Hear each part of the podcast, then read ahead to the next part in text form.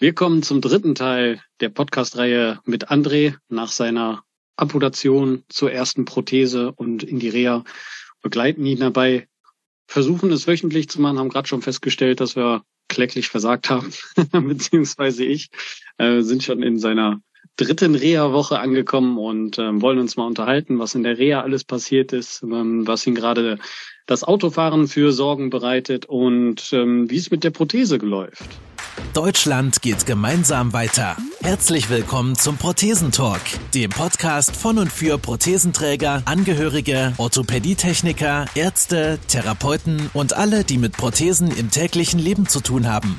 Diese Folge wird präsentiert von der Prothesengemeinschaft. Werde jetzt Mitglied unter www.prothesen-gemeinschaft.de oder lade dir die Prothesen-App in deinem App Store herunter. Jetzt aber erstmal viel Spaß mit der aktuellen Folge. André, ich grüße dich. Guten Abend. Hi. Geht's dir gut? Sehr gut, muss ich sagen. Das ist schön. Du bist jetzt in deiner dritten Reha-Woche angekommen. Noch schön bei Schalke, auf Schalke, bei Medicos. Auf Schalke. Auf Schalke, Auf Schalke. Oh, ich werde schon gesteinigt mit den Blicken, ich sehe es. ähm, immer noch zufrieden? Sehr. Also Schön, da gehe ich immer wieder hin und da gehe ich gerne hin. schön. Ähm, hat sich dein, dein Training irgendwie in den letzten Tagen verändert oder in der, über die, über die Wochen? Ja, es ist intensiver geworden. Ne? Also wir haben am Anfang ja, ähm, da hatte ich ja nur Teilbelastung. Mittlerweile bin ich ja eine Vollbelastung äh, der Prothese. Okay. Und in Teilbelastung am Anfang habe ich solche Dinge gemacht wie äh, Stepper im Sitzen oder Ergometer im Sitzen für die Arme. Da haben wir noch nicht so viel Wert erstmal auf äh, die Beine Mhm. gelegt. Und ähm, ja, Anfang der Woche bin ich auch das erste Mal Fahrrad gefahren. ne? Einfach draufgesetzt und losgekrampelt. Verrückt, ne? Ja, der sagte, komm, nee, jetzt kannst du mal. wir haben Vollbelastung, dann setzt mal drauf, wir gucken Ja. mal, was geht. Und ähm, Ja, wenn du ohne Krücken laufen kannst, dann äh, kannst du natürlich auch Fahrrad fahren, klar. Also ja, natürlich heißt im Sinne der im Sinne der Belastung kannst du es natürlich, aber ich denke mal, du hast jetzt die Prothese ein paar Tage, die wird jetzt nicht mehr so optimal sitzen wahrscheinlich bei der Belastung, die du momentan da drauf gibst und dementsprechend ähm, würde ich schon behaupten, dass es fast so in den rutschigen oder drückenden Bereich reinkommt beim Fahrradfahren, oder? beim Fahrradfahren muss ich sagen, geht's eigentlich noch. Okay. weil ich im Sitzen ja, oder ich sag mal im Sitzen auf dem Fahrrad, ähm, weiß nicht, ob ich da so viel Kraft reindrück, dass ich äh, bis am Ende der Prothese angelangt bin. Mhm. Ich hatte da viel mehr die Schwierigkeit, dass der Fuß unten nicht richtig eingestellt war, beziehungsweise der war so leicht nach außen. Und dann ist die Ferse von der Prothese immer wieder schön gegen die Pedale geknallt. Und äh, da musste ich dann, also ich saß da ganz, ganz komisch auf dem Fahrrad. Ich musste das Knie irgendwie so richtig nach links äh, reindrehen, dass die Mhm. Ferse so unten rausdreht, äh, damit ich vernünftig Fahrrad fahren kann. Klar, die Prothese ist natürlich auf Gehen und Laufen eingestellt und äh, sobald du das Bein anhebst, verdreht sich ja dein ganzer unterer Bewegungsapparat ein bisschen. Und dadurch äh, kann es dazu kommen, dass du dir dann beim Radfahren selbst im Wege stehst. War wirklich so. War wirklich so, ja. Ähm, ja, da müssen die entweder mal gucken, ob die ein Rad haben, wo die Kurbeln ein bisschen weiter außen sitzen, also dass die Kurbel nicht komplett gerade geht, sondern dass die zum Pedal hin ein bisschen nach außen gibt, da gibt's die Variante. Und wo man auch mitspielen kann, ist tatsächlich die Sattelhöhe. Also den Sattel wirklich so hoch machen, dass du so gerade eben mit der Pedale unten dran kommst ähm, im Tritt. Und äh, dadurch hast du dann oben nicht so diesen Punkt, dass du viel verdrehst. Das wäre noch. Äh, Das haben wir auch gemacht. Ich habe den Sattel, soweit es ging, nach oben gefahren, so dass ich gerade mit der Prothese da drauf komme. Ne? Ja, Das hat dann am Ende hat das auch äh, was gebracht. ja. ja, Hauptsache man kann da so ein bisschen, ich meine, ist jetzt eher erstmal nur Reha-Strampeln, aber Ja. dass sich dran gewöhnen und auch diesen kontinuierlichen Druck mal draufgeben, ähm, mal in diese Schweißsituation zu kommen, die ja natürlich auch nicht gerade sehr angenehm ist in dieser Situation. Ähm, ja, wie ist das bei dir mit dem Schwitzen jetzt bei dem Wetter? Ich meine, recht frisch Prothesenträger ist, glaube ich, äh, noch der Horror vorm Herrn, oder? Also ich muss sagen, äh, ich, so ab de, oder am Wochenende ging's, gerade bei den ganz hohen Temperaturen. Was ich aber auch mache, ist, ich ziehe wirklich stündlich äh, die Prothese aus, Leine ausziehen, sauber machen, Luft dran lassen und dann wieder an, immer wenn ich es kann. Aber am Anfang war extrem schwer. Am Anfang der Reha, äh, ich muss sagen, ich habe sieben Jahre keinen Sport gemacht. Ne? Und wenn ich jetzt da das erste Mal wieder richtig was gemacht habe, habe ich immer zu meiner Frau gesagt, wo ich nach Hause gekommen bin, oder auch so, ich schreibe ihr bei WhatsApp, oh Schatz, ich schwitze wie ein Schwein. Ne? Das ist, äh, kommst nur in eine Reha unten rein und dann läuft mir das schon an den Stirn runter. Und dementsprechend war das dann okay. auch äh, unten in der Prothese. Ne? Ja, ja, klar. Ja, gut, dann kann es dann halt nicht ablaufen. Ne? Das T-Shirt sammelt noch ein bisschen auf, man ist zwar nass, aber es ist noch okay, aber in der Prothese das gesammelte Wasser wird irgendwann unangenehm. Aber da machst du es ja genau richtig, dass du darauf achtest, das immer schön sauber zu machen und zu pflegen. Ja, die Tipps ähm, habe ich ja dir, muss ich sagen. Ne? Also ich ja, halte mich auch wirklich, ich, ich halte mich da dick dran. Ne? Das ja, das ist so, manchmal ist es so, man erzählt dann immer, der so, ja, ja, laber du mal, ich mach das schon, ich weiß alles besser, aber ja, meistens kommen sie dann zu dem Entschluss, boah, fuck, jetzt hast du, du wirst auch noch dahin kommen, dass du sagst, ach komm, heute geht mal länger und heute machen wir mal nicht länger und dann kommst du in die Situation, dass es zu lang war. Naja, aber wie gesagt, bei dir war ja gerade mit der Narbe noch da unten, mit der Naht und ähm, dem zwischendurch doch noch Bluten, äh, war es ja doppelt so wichtig, da aufzupassen. Hat sich mittlerweile hat sich das alles gelegt mittlerweile? Also unten die, die, die blaue Stelle und so ist alles dicht und alles zu und. 100 Also dicht war es ja zwei Tage vor der Prothesenversorgung mhm. eigentlich. Und ähm, ich muss auch so sagen jetzt, äh, ich merke von Woche zu Woche, dass der Bluterguss, die Verfärbung aus dem Stumpf abnimmt.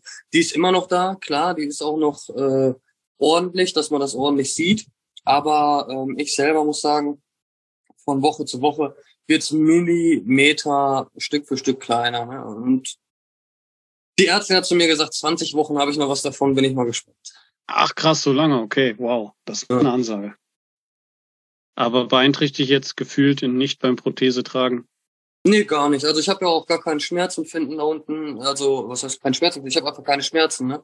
Es fühlt sich so alles äh, wirklich perfekt an. Ähm, auch, dass ich sag, Gerade jetzt am Anfang habe ich extrem viel am Bein abgenommen. Aber dann helfe ich mir auch immer mit so einem Trick, den ihr mir alle gesagt habt, nur ne, mal den Leiner ausziehen, wieder ein bisschen anschwellen lassen, den Stumpf. Wenn ich dann wieder den Leiner anziehe und in die Prothese reingehe, merke ich sofort, die Prothese sitzt besser, ich kann wieder viel besser laufen, ich kann mhm. komplett ohne Krücken laufen. Und das Einzige, was mich gerade wirklich daran hindert, ist dieses Abnehmen am Stumpf. Ne? Also würde die Prothese hundertprozentig sitzen, habe ich zu meiner Frau gesagt, gefühlt renne ich die dann schon weg. Weil sich das einfach so genial anfühlt. Ne? Das ist doch gut. Ähm, Intensitäten gesteigert in der Reha. Lass uns da nochmal bei bleiben. Ähm, woran machst du das fest? Also was, was habt ihr verändert oder wo hast du dich gesteigert? Ich, ich mache das immer an der Zeit abhängig und an den Schritten, die ich am Tag mache. Ne? Also mhm. ich habe äh, geguckt, am Anfang, ähm, ich sag mal, die erste Woche der Reha bin ich äh, komplett nur auf Krücken noch gelaufen, hatte ja nur die Teilbelastung. Und ähm, da bin ich, äh, ich sag mal so am Tag tausend Schritte gegangen. Na, dann in der Woche danach habe ich dann geguckt, wenn ich irgendwo Übungen gemacht habe, bei diesem Stepper zum Beispiel im Sitzen, ähm, habe ich in der ersten Woche angefangen, ich sollte mal nur zehn Minuten machen. In der zweiten Woche habe ich das Tag für Tag dann 15 Minuten gemacht. Jetzt mache ich es mittlerweile 25 Minuten und dann gucke ich, äh, dass ich innerhalb von 25 Minuten irgendwie zweieinhalb bis 3000 Schritte mache. Ne, ich gucke immer, dass die Schrittanzahl in der Zeit, dass ich die versuche, die Zeit zu halten, aber die Schrittanzahl dann höher zu setzen. Mhm. Und wenn es dann schon zu schnell ist, dann steigere ich die Wattzahl. Und also ich gucke immer, dass es so Stück für Stück ein bisschen höher geht. Ja, mega. Cool. Ja, dann genau. Dann hast du ja so messbare Indikatoren, woran du dann siehst, okay, jetzt habe ich mich wieder ein bisschen gesteigert. Das ist echt gut. Das ist gut, sich sowas äh, zu so visualisieren und nicht zu sagen, so, ja, ich mache doch eh immer nur 25 Minuten sondern diese ganzen Mini-Steps auch wirklich wahrzunehmen jetzt. Also mal zwei, drei, vier, fünf, zehn Schritte mehr zu schaffen. Und wenn es dann zu viel wird mit den Schritten, dann tatsächlich auch mal die, die Konterleistung höher zu stellen, das ist ja schon eine ganz coole Sache. Aber hey, Stepper äh, ist ja schon, heißt, du bist, du bist voll im Gehen angekommen. Benutzt du die Krücken noch? Äh, ich sage immer, die habe ich nur noch zur Deko. Nein, also ich, äh, die Treppen, also ich habe die Krücken, den ganzen Tag trage ich die mit mir mit. Aber äh, ich habe es jetzt gestern geschafft, fast 8000 Schritte ohne zu machen. Komplett mhm. den ganzen Tag. Heute, weil die Prothese nicht richtig gesessen hat, bin ich dann halt nur viereinhalb gelaufen ohne. Ich brauche die wirklich nur beim Treppensteigen. Beim Runtergehen, wenn da kein Geländer ist oder so, da traue ich mich noch nicht voll so fallen zu lassen in die Prothese, sag ich mal. Ne? Okay. Ne? Weil ich ja. möchte ja dann auch flüssig gehen und ähm, vorweg. Also ich mache nicht immer auf jeder Treppe Stopp, sondern ich will dann in einer Linie durchlaufen. Mhm. Hoch klappt schon gut. Die Kraft aus dem Stumpf und aus dem Oberschenkel heraus, die äh, kriege ich gut hin. Nur beim Abfangen, da habe ich noch ein bisschen Probleme. Und da habe ich halt die ähm, Krücken noch dabei. Ja, und jetzt gerade, wenn wir so Ergotherapie machen, das geht dann meistens so eine halbe Stunde wirklich an meinem äh, Gangbild arbeiten wir da, wo ich dann auch aufs Kissen gehen soll, äh, um Gleichgewicht zu halten und große Schritte mache. Und ich sage immer, wenn ich diese halbe Stunde durch bin, dann merke ich schon ganz schön, wie der Stumpf am Arbeiten ist. Und äh, dann nehme ich dann die ersten zehn Schritte wieder die Krücken, bis ich das wieder eingespielt hat und dann lasse ich die Krücken eigentlich wieder an der Seite. Ne? Die zehn Schritte, die, das ist doch nur für deinen Kopf, oder? Komm jetzt mal ehrlich, wir reden von zehn Schritten. Also du hättest jetzt gesagt, boah, die erste halbe Stunde brauche ich wieder Krücken, um das zu entlasten. Okay, aber so würde ich sagen, was ist denn, wenn du dich nach der Reha kurz hinsetzt, einfach mal so nach der Ergo auf dem Flur, einfach mal eine Minute kurz Luft holst, vielleicht ja, sogar rausgehst?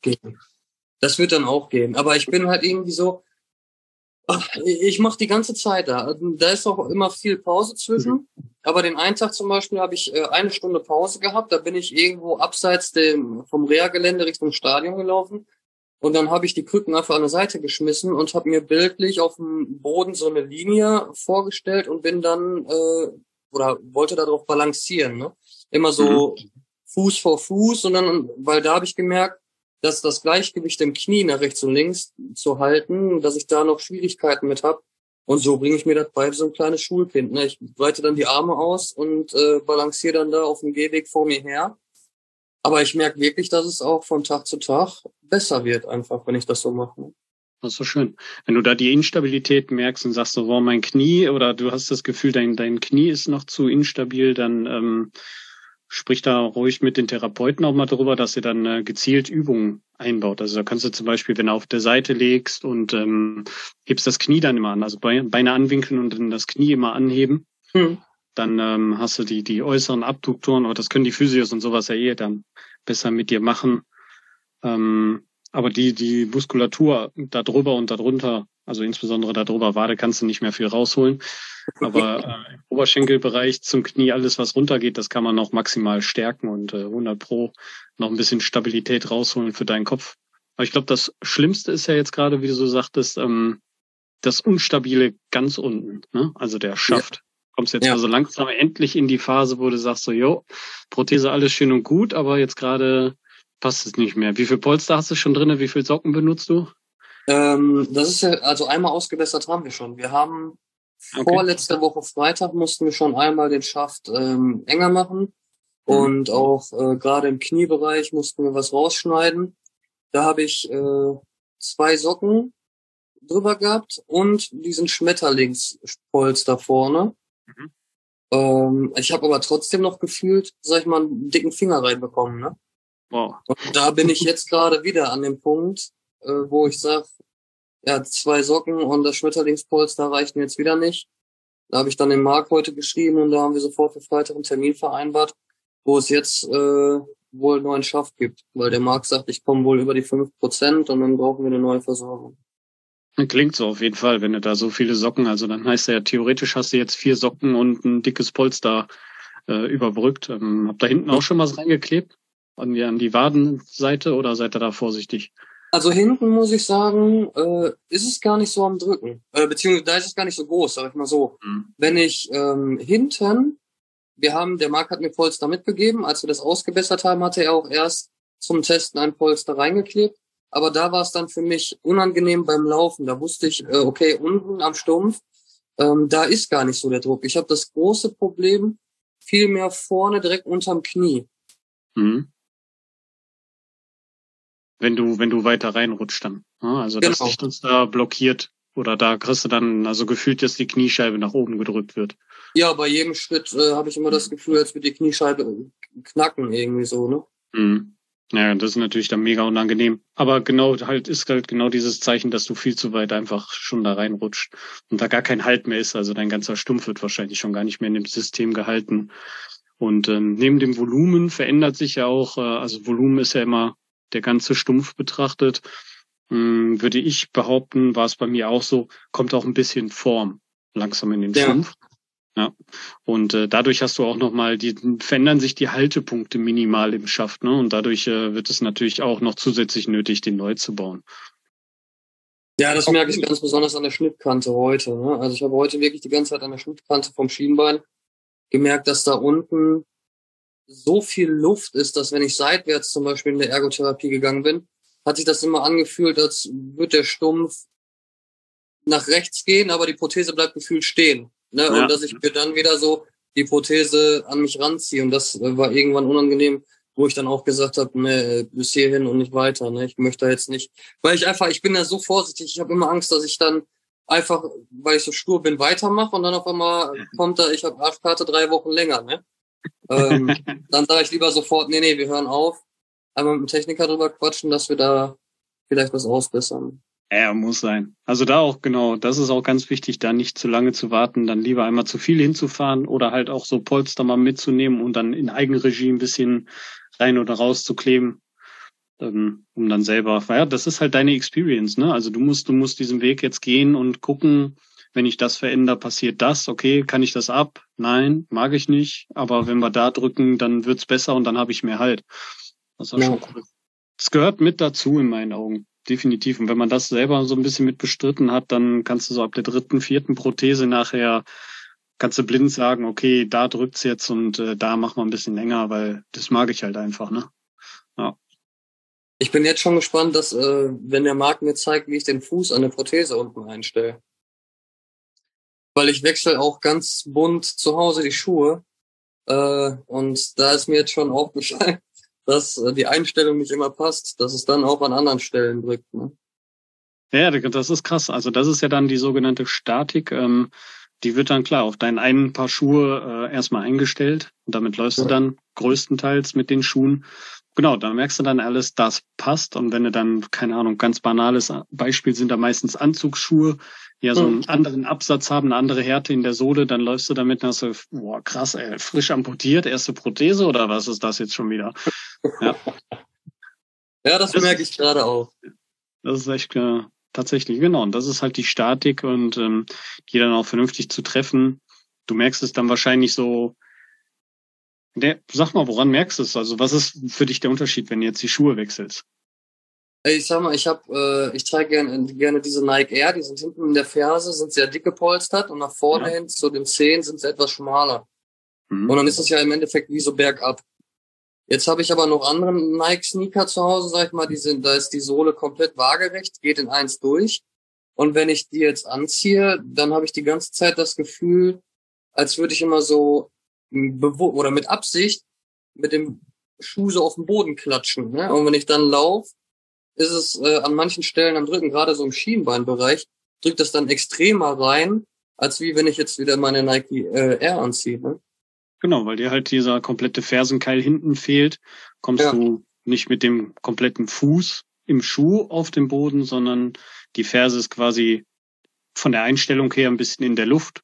Du gibst aber ja. das Gewicht da drauf und drückst die Ferse bewusst runter und dadurch hebelst du natürlich den Schaft dann ja im Schienbeinbereich und das Knie oder wo auch immer. Ja. Klingt logisch. Ja, ich habe auch, aber ähm, ich wollte nicht jeden Tag die gleichen Schuhe anziehen. Nee, Warum? Kannst du keine, kannst du keinen Käsefuß kriegen? Äh, das ist, sag ich ganz ehrlich, das ist so ein klasse Vorteil, äh, weil ich habe zum Beispiel schwarze Sportschuhe und äh, ich, wenn ich, ich gehe da in der Reha, gehe ich auch immer duschen und so und dann sage ich mal zu meiner Frau, den Eintrag, also habe ich erst, oh scheiße, ich habe ein paar Socken vergessen. Was mir eingefallen, ah, ich hatte doch nur einen sauberen, ich brauchte nur einen sauberen, weil rechts bin ich ja nicht am Schwitzen, dann ist das ja gar nicht so schlimm. Ne? das ist dann ganz gut. Ist so. Wie oft wechselst du den Socken an der Prothese? Äh, eigentlich alle zwei Tage oder so, weil ich ja dann auch, äh, ich sag mal, wenn ich zum Beispiel weiße Schuhe anziehe, dann äh, nehme ich weiße Socken. Ne? Ah, okay, die Style-Polizei, klar, die muss natürlich mit dabei sein. das sieht ein bisschen doof aus sonst. Naja, nee, hast du recht. Ich habe irgendwann umgeschwenkt, ähm, weil unsere Waschmaschine anscheinend äh, Socken sehr zum Fressen gern hat. Ich glaube mal so farbliche Socken oder oder von Bands sind hier die ganzen coolen. Socken. Und hab's dann irgendwann aber aufgegeben, habe mir einfach, äh, keine Ahnung, so ein 20er oder 30er Paket Standard einfach schwarze Socken geholt. Und ähm, ja, irgendwann immer nur noch, ich habe gar nicht mehr drauf geachtet, immer rechts den Socken gewechselt und an der Prothesenseite links halt irgendwann gar nicht mehr. Ja, in der Regel brauche ich doch eigentlich gar keinen Socken da anziehen, habe ich mir auch schon überlegt. Ja, man könnte schon die Kosmetik noch schützen und ähm, du rutschst schon mit dem Socken auch besser in den Schuh rein. Ja, es ist halt so, so eine optische Sache, halt so ein bisschen, aber ja, braucht man's? Nö, eigentlich nicht. Aber ich habe, wie gesagt, gar nicht mehr gewechselt nachher und äh, habe dann irgendwann gesehen, okay, jetzt hast du wirklich riesige Löcher in dem Socken drin durch den Prothesenfuß. Jetzt musst du doch mal eine neue da dran ziehen. Was ich aber definitiv brauchte, war ein Schuhanzieher. Also okay. die ja. Schuhe wechseln an der Prothese, wenn der Fuß ja einfach steif ist. Da habe ich am Anfang so mit gekämpft. Und dann, ich habe auch zu Hause geflucht, ne, wenn dann, wenn dann die Ferse hinten äh, so eingeknickt ist vom Schuh und dann hing das da drinnen und dann ging das nicht so richtig. Oder einmal wollte ich den Schuh ausziehen, dann hatte ich die Prothese mir so zwischen den Oberschenkel geklemmt und musste mit ganzer Wucht ziehen und dann habe ich mir die Prothese, als er dann los war, erstmal voll ins Gesicht, da habe ich auch erstmal geflucht. Oh nein. Und dann habe ich gesagt, ey, ich brauche unbedingt so einen Schuhanzieher und äh, jetzt ist es angenehmer. Einmal mit dem Baseballschläger selbst eine gezimmert. ich habe das so richtig schön vom Kinn und da habe ich auch gedacht, okay, einmal und nie wieder. Sehr geil. Ja, äh, ne, Lernen durch Schmerz äh, ist ja auch so eine Thematik für sich. Hätte ich mir ja, aber auch gerne gespart. Spannend, ja, aber interessant, äh, dass du die, genau diese ganzen, das sind halt so klassische Anfängersachen, die habe ich auch alle durch. Äh, die vergisst man natürlich mit der Zeit, aber ja, da kommen schon echte Erinnerungen hoch. Das ist cool. Ähm, sonst so im Alltag, irgendwo, wo du sagst, so, hey, da komme ich mal langsam besser mit klar, da fühle ich mich sicherer mit. Also ich muss generell, muss ich sagen, ähm, ich habe dir, wenn wir jetzt das so richtig grob rechnen, ich habe ja erst am 21. angefangen. Also sage ich jetzt mal drei Wochen Reha jetzt mit der Prothese, wo ich sie wirklich täglich ähm, trage und wo ich auch laufe. Ich muss sagen, ich mache gerade so extrem viele Fortschritte, dass ich äh, einfach jeden Tag extrem happy bin. Aber auch, auch aus diesem Grund, klar, ich laufe jetzt noch nicht flüssig und äh, das Gangbild ist auch noch nicht zu 100 Prozent da. Aber ich finde einfach, ich bin jetzt schon von dem Gangbild her da angekommen, wo ich vor der Amputation war. Nur mit dem Unterschied, dass ich jetzt keinen Schmerz mehr empfinde. Ja, mhm. also jetzt ist es so, wenn die Prothese 100% sitzt, dann äh, laufe ich auch flüssiger und äh, angenehmer ja. als vor der Amputation. Und das war ja im Endeffekt mein Ziel, dass ich den Schmerz loswerde. Und das macht mich gerade so happy, dass ich auch im Alltag ähm, sehr gut damit klarkomme. Ich übe jetzt gerade so im Alltag, weil der da in der Reha äh, ist ja überall der Boden, der ist eben. Ne, die haben da richtig schön mhm. Sporthallenboden.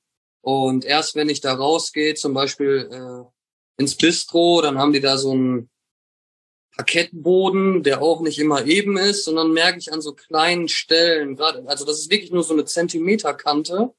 Wenn ich da nicht hingucke beim Laufen, dann erschrecke ich mich immer, wie die Feder mir unten oder wie der Fuß mir unten nochmal so einen Schwung gibt in einer ganz anderen Richtung, ne? dahin, wo die Kante dann gerade geht da erschrecke ich mich dann immer, da habe ich Angst, dass ich jeden Moment auf Schnauze fliege, auf Deutsch gesagt. Mhm.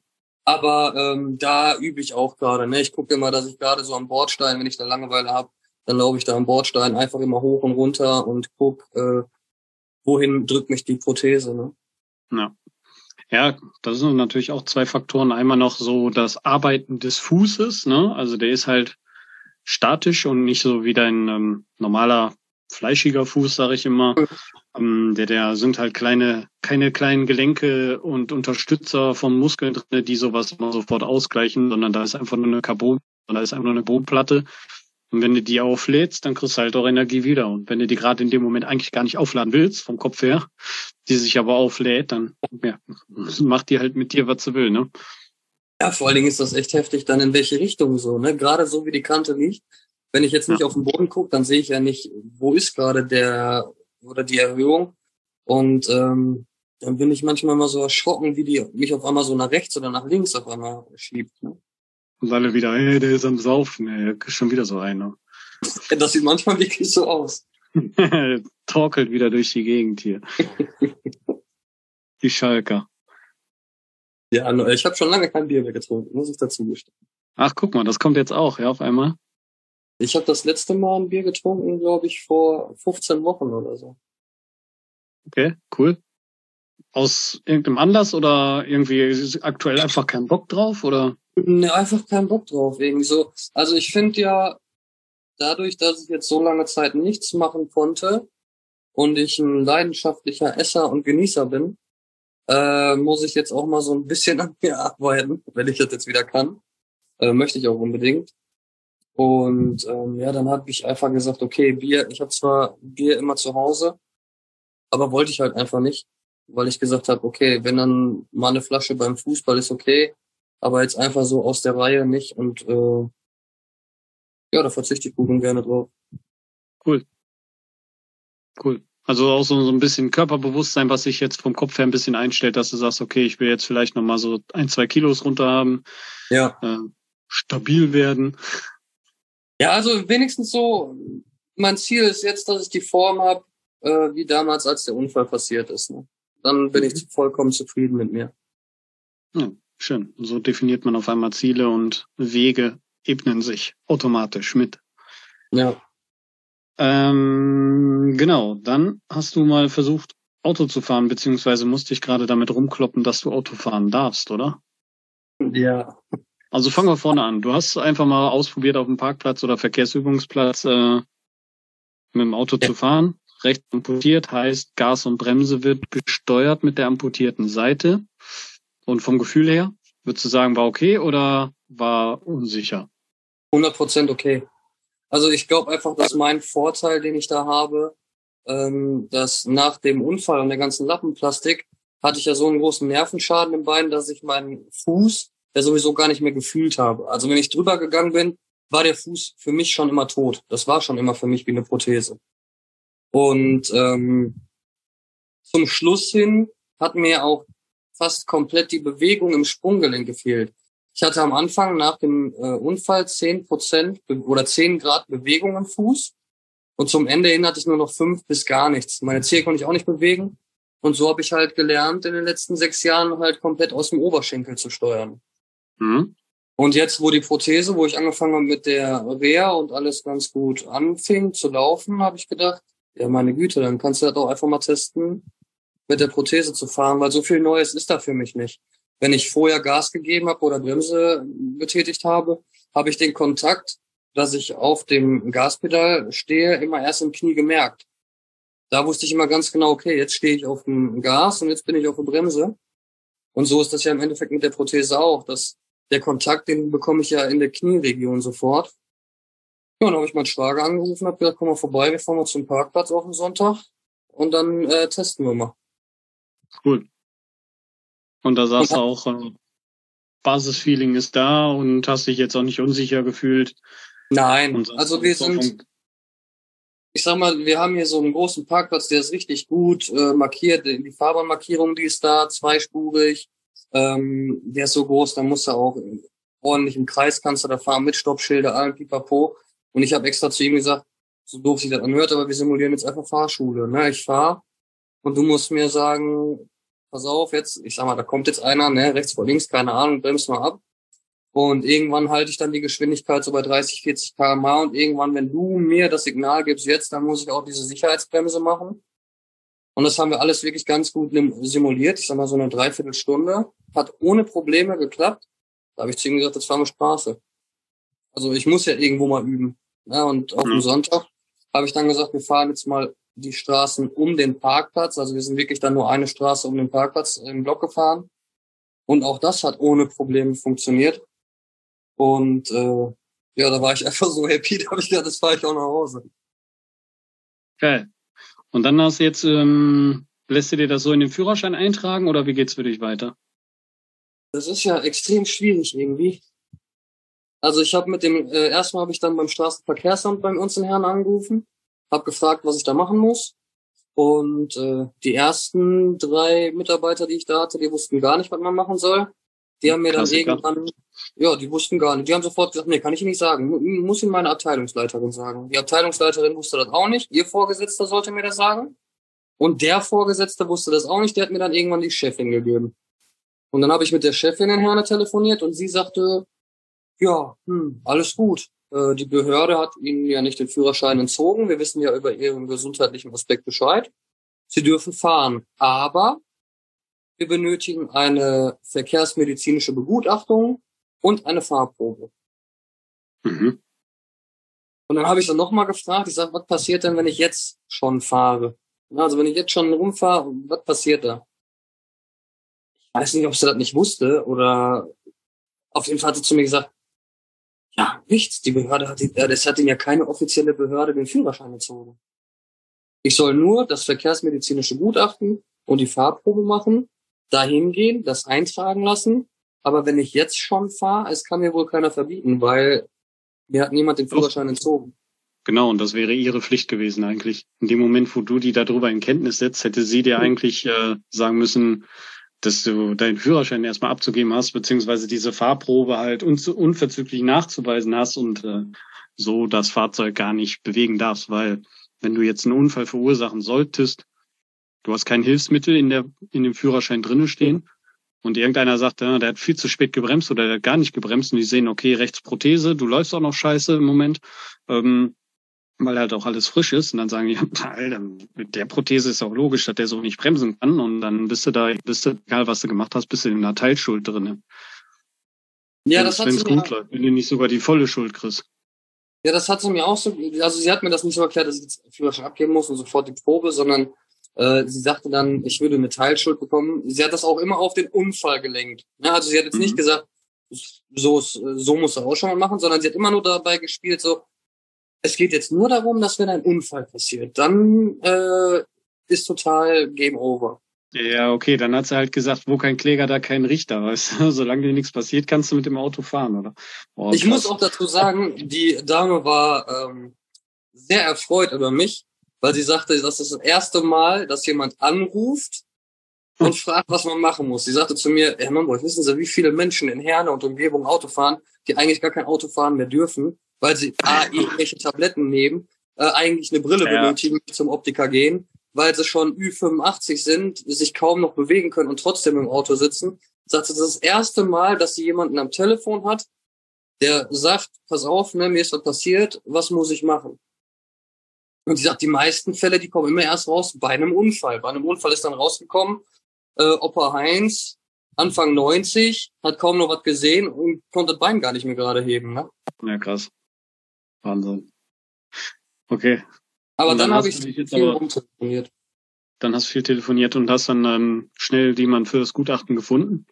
Wäre schön. Also die, ich habe vom Straßenverkehrsamt habe ich dann äh, eine Telefonliste bekommen mit 65 Praxen, wo angeblich jeder, das steht da auch wirklich, also die hat mir diese Liste gegeben, da steht klein detailliert hinter, was das für ein Arzt ist und was sein Aufgabenbereich ist. Und jedes Mal stand dahinter verkehrsmedizinische Begutachtung. Ich habe 40 Praxen angerufen und 40 Mal wurde mir mitgeteilt, nein, wir machen das nicht. Nein, wir machen das nicht. Nein, wir machen sowas nicht. Dann hat irgendwann meine Frau, die hat dann zwischendurch auch aus dem Internet rausgesucht. Und dann habe ich äh, da mal angerufen. Und das war ein Diabetologe. Der hat aber äh, so ein zusätzliches äh, Zertifikat, dass er auch verkehrsmedizinische Begutachtung machen darf habe ich angerufen und er sagt, ja klar, komm morgen vorbei. Und dann bin ich einen Tag später bin ich da hingegangen und das war dann die 41. Praxis und da habe ich dann das äh, verkehrsmedizinische Gutachten anfertigen lassen. Gut organisiert da am Straßenverkehrsamt auf jeden Fall. Sehr gut.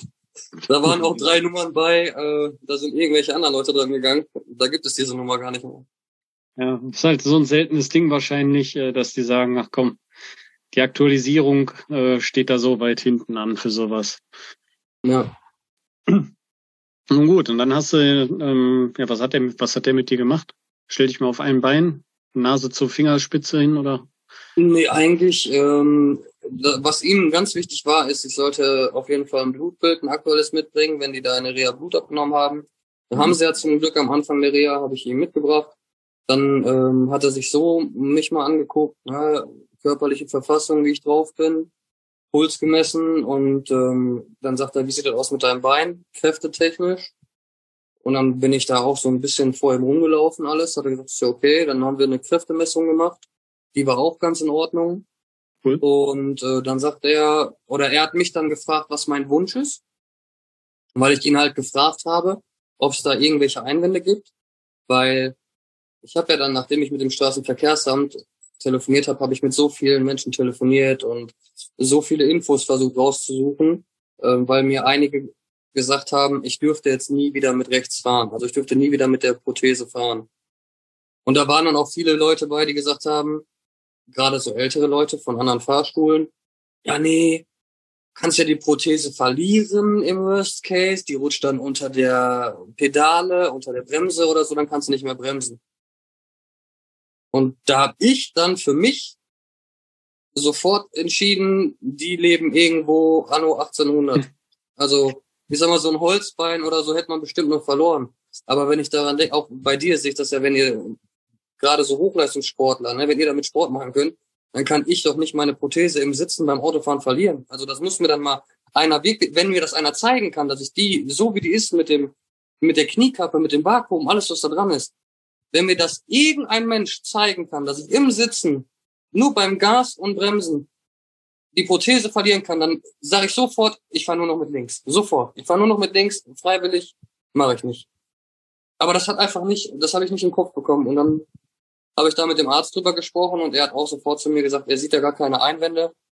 Wenn der TÜV äh, bei der Fahrprobe, die ich jetzt demnächst habe, ähm, sieht, dass ich vernünftig fahre, dann glaubt er auch, dass ich mit rechts ganz normal Automatikwagen bedienen kann. Okay, das heißt, der Doc hat der dich in deiner in deinem Wunsch quasi jetzt erstmal unterstützt. Ihr habt den ähm, Funktionstest quasi mit der Kräftemessung gemacht. Ja. Und ähm, dadurch hast du jetzt von ärztlicher Seite jetzt erstmal grünes Licht bekommen. Das ist ja schon mal cool. Genau. Wie lange dauert es jetzt, bis man da so einen Termin beim TÜV für die Fahreignungsprobe bekommt? Also ich habe äh, eine Fahrprobe hatte ich schon, die wurde von der BG angeleiert, äh, ja. weil ich bei der Berufsgenossenschaft, bei meiner Reha-Managerin, muss ich sagen, auch total nette Dame und die äh, setzt sich auch für mich ein, auch der Arzt, der da ist, weil die mich so lange kennen und die sehen, ich will. Also ich bin jetzt nicht einer, der irgendwie zu Hause rumgammelt und sagt, das kommt schon alles von alleine auf mich zugeflogen, sondern ich kümmere mich da wirklich extrem viel drum. Und dann haben sie auch sehr schnell etwas arrangiert, so dass ich letzte Woche, Anfang der letzten Woche, hatte ich schon eine erste Fahrprobe. Mhm. War ich allerdings sehr wenig bis gar nicht von überzeugt, weil der nette Herr, der kam, sag mal, wir haben uns unterhalten, der hat gefragt, was passiert ist. Mein Vorteil, der kam auch mit einem Tiguan, habe ich schon gedacht, ach genial, ne, mein Auto. Dann kann ich ihm das ja sofort zeigen. Ne? Äh, aber das war dann irgendwann für mich so die ersten paar Sätze, die er gesprochen hat, fing es an wie so ein Verkaufsgespräch. Also der hat mir da sofort irgendwie einen erzählt, ah nee, äh, neue Verordnung, Rechtsunterschenkel amputierte dürfen nicht mehr rechts fahren, dürfen nur links Gas fahren. Okay. Gibt's wohl beim TÜV irgendwie so eine Richtlinie. Habe ich erstmal, habe ich alles. Ich streite ja auch nicht ab, dass der jetzt lügt oder so, ne? Aber mhm. äh, das hat so ganz komischen Beigeschmack gehabt. Ja, ich ins Auto eingestiegen. Jetzt ist das aber so ein Herr, der macht nur so Behindertenfahrten, äh, gerade wenn es um irgendwelche Umbauten geht. Und der Wagen war von innen einfach zu 90 Prozent umgebaut. Da man konnte alles. Ich, ich hätte Handgas fahren können, Gas am Lenkrad, äh, Gas auf links. Äh, ich weiß nicht, was der da, der hatte eine Kurbel am Lenkrad. Man hätte da alles fahren können. Mhm. Dadurch war aber das Problem, dass ähm, bei dem Handgas kam so, ein, so eine Metallgestänge über das mhm. rechte Gas drüber, natürlich hoch zum Fahrer, dass du vernünftig mit Hand Gas geben kannst. Mein Problem aber, das stand zehn Zentimeter von der Mittelkonsole weg, in den Fußbereich unten rein. Dementsprechend konnte ich jetzt nicht mich ganz normal in das Auto setzen, sondern ich musste die Prothesenseite, meine rechte Seite, musste ich etwas weiter nach links machen. Und mhm. dadurch bin ich dann, weil die natürlich steif ist, bin ich unten nicht an das rechte Gas gekommen und dann musste ich bei ihm mit links fahren. Okay, das heißt, der, der ganze Fußraum unten war dadurch enger beziehungsweise nach, nach links verschoben und genau. äh, hat es für dich dann unpraktikabel gemacht, also keine, keine realistische Simulation in dem Sinne. Also wäre ja. Farbe, ja, würdest du sagen, mit normalen Füßen fahrbar oder auch schon doof? Also ich sag mal, mit normalen Füßen ist es fahrbar, aber ich stelle mir das trotzdem schwierig vor, weil du musst hm. ja die ganze Zeit dein Knie nach links drücken und den Fuß unten nach rechts ausscheren, damit du an das Gaspedal kommst. Ich sag, selbst ein gesunder Mensch. Also wirklich schon um, um die Kurve denken quasi. Genau, um die Kurve denken. Okay. Krass. Und ich sage, selbst ein gesunder Mensch würde das schaffen, streite ich nicht ab, aber äh, weiß nicht, vier Stunden, fünf Stunden damit in den Urlaub fahren, da musst du auch noch eine Stunde mal Pause machen und äh, ein bisschen rumlaufen, das kriegst du einen steifen Fuß. Dann kannst du einen Osteopathen direkt mit einpacken, damit du dich wieder gerade drücken lassen kannst. ja, ja krass. Jo, und das heißt also, der hat dann gesagt, so fahr mal schön mit links, ähm, hat mit genau. rechts gar nicht erst ausprobiert groß und dann sagst genau. du für dich, ähm, nee, das ist jetzt nicht dein Plan gewesen natürlich. Und ähm, ja, ich bin dann mit links gefahren. Ja, also ich bin dann trotzdem mhm. mit links gefahren. Ich habe ihm gesagt, ja okay, dann fahren wir jetzt mal mit links. Testen wir das, das mal. schon mal gut will, ne? dass du dann sagst, nein, nicht sagst, nein, ich will jetzt unbedingt mit rechts fahren und sagst, ich mache das jetzt nur, wenn wir rechts fahren und da einen Aufstand machst, sondern sagst du, hey, okay, lass mal mit links fahren. Und hm, ich meine, muss ist auch ein Ding, was man mal gemacht haben muss. Wie war das? Also ich habe mir das extrem schwer äh, vorgestellt, ja. weil ich halt mit links, ich kann mit links nichts. Das ist der Hund, ich kann nichts mit links. Das ist so. Ich bin froh, dass ich in der Zeit, wo das Bein abkam, dass ich mit links hüpfen konnte geradeaus, weil okay. das linke Bein ist bei mir einfach bin Rechtshänder, ich bin mit rechten Fuß, habe ich alles gemacht, das war immer so. Ähm, aber ich muss sagen, ich bin erstaunlich gut gefahren. Ich habe jetzt auch nicht, wer weiß, wie Vollgas gegeben. Es gab eine einzige Situation, da habe ich mich mit ihm unterhalten und habe mich nicht darauf konzentriert, wie ich Gas gebe und wie ich abbremse. Und so im Gespräch heraus habe ich dann mal, die, wollte ich die Bremse betätigen und dann habe ich einmal so zack, erstmal mal so ein Stück nach vorne gegangen. Ähm, war aber auch nur ganz leicht und mhm. äh, ich meine, das Gutachten hat er ja auch dann dementsprechend so geschrieben. Also er hat geschrieben, Fahrprobe okay, Gas- und Bremsenverhalten auch okay, aber er würde halt empfehlen, was ich nicht verstanden habe. Ne? Also er hat sofort reingeschrieben in dem Gutachten, er würde empfehlen, umzubauen auf links, ohne überhaupt vorher gesehen zu haben, wie ich mit rechts fahre. Ja, das war so, das hat mir nicht gefallen. Er hat einfach gesagt, Empfehlung auf links. Und halt, wo ich mich mit ihm unterhalten habe, das war so ein bisschen ein Verkaufsgespräch. Der hat sofort gesagt, mhm. ja, ich kann den Wagen auch umbauen bis Ende des Monats. Und äh, als wir dann fertig waren, sagte er, ah, du bist 1A gefahren. Da mache ich mir gar keine Bedenken. Haut aber auch zeitgleich raus. Ja, bei mir brauchst du dann nur fünf Fahrstunden, A 90 Minuten mit links und dann gehen wir in die Prüfung. Wo ich mir so gedacht habe, was für eine Prüfung? Das ist nur eine Fahrprobe von 20 Minuten, eventuell eine halbe Stunde. Und da wird einfach nur geguckt, wie ist das Gas- und Bremsverhalten, wie ist die Reaktionszeit und das war's. Ja.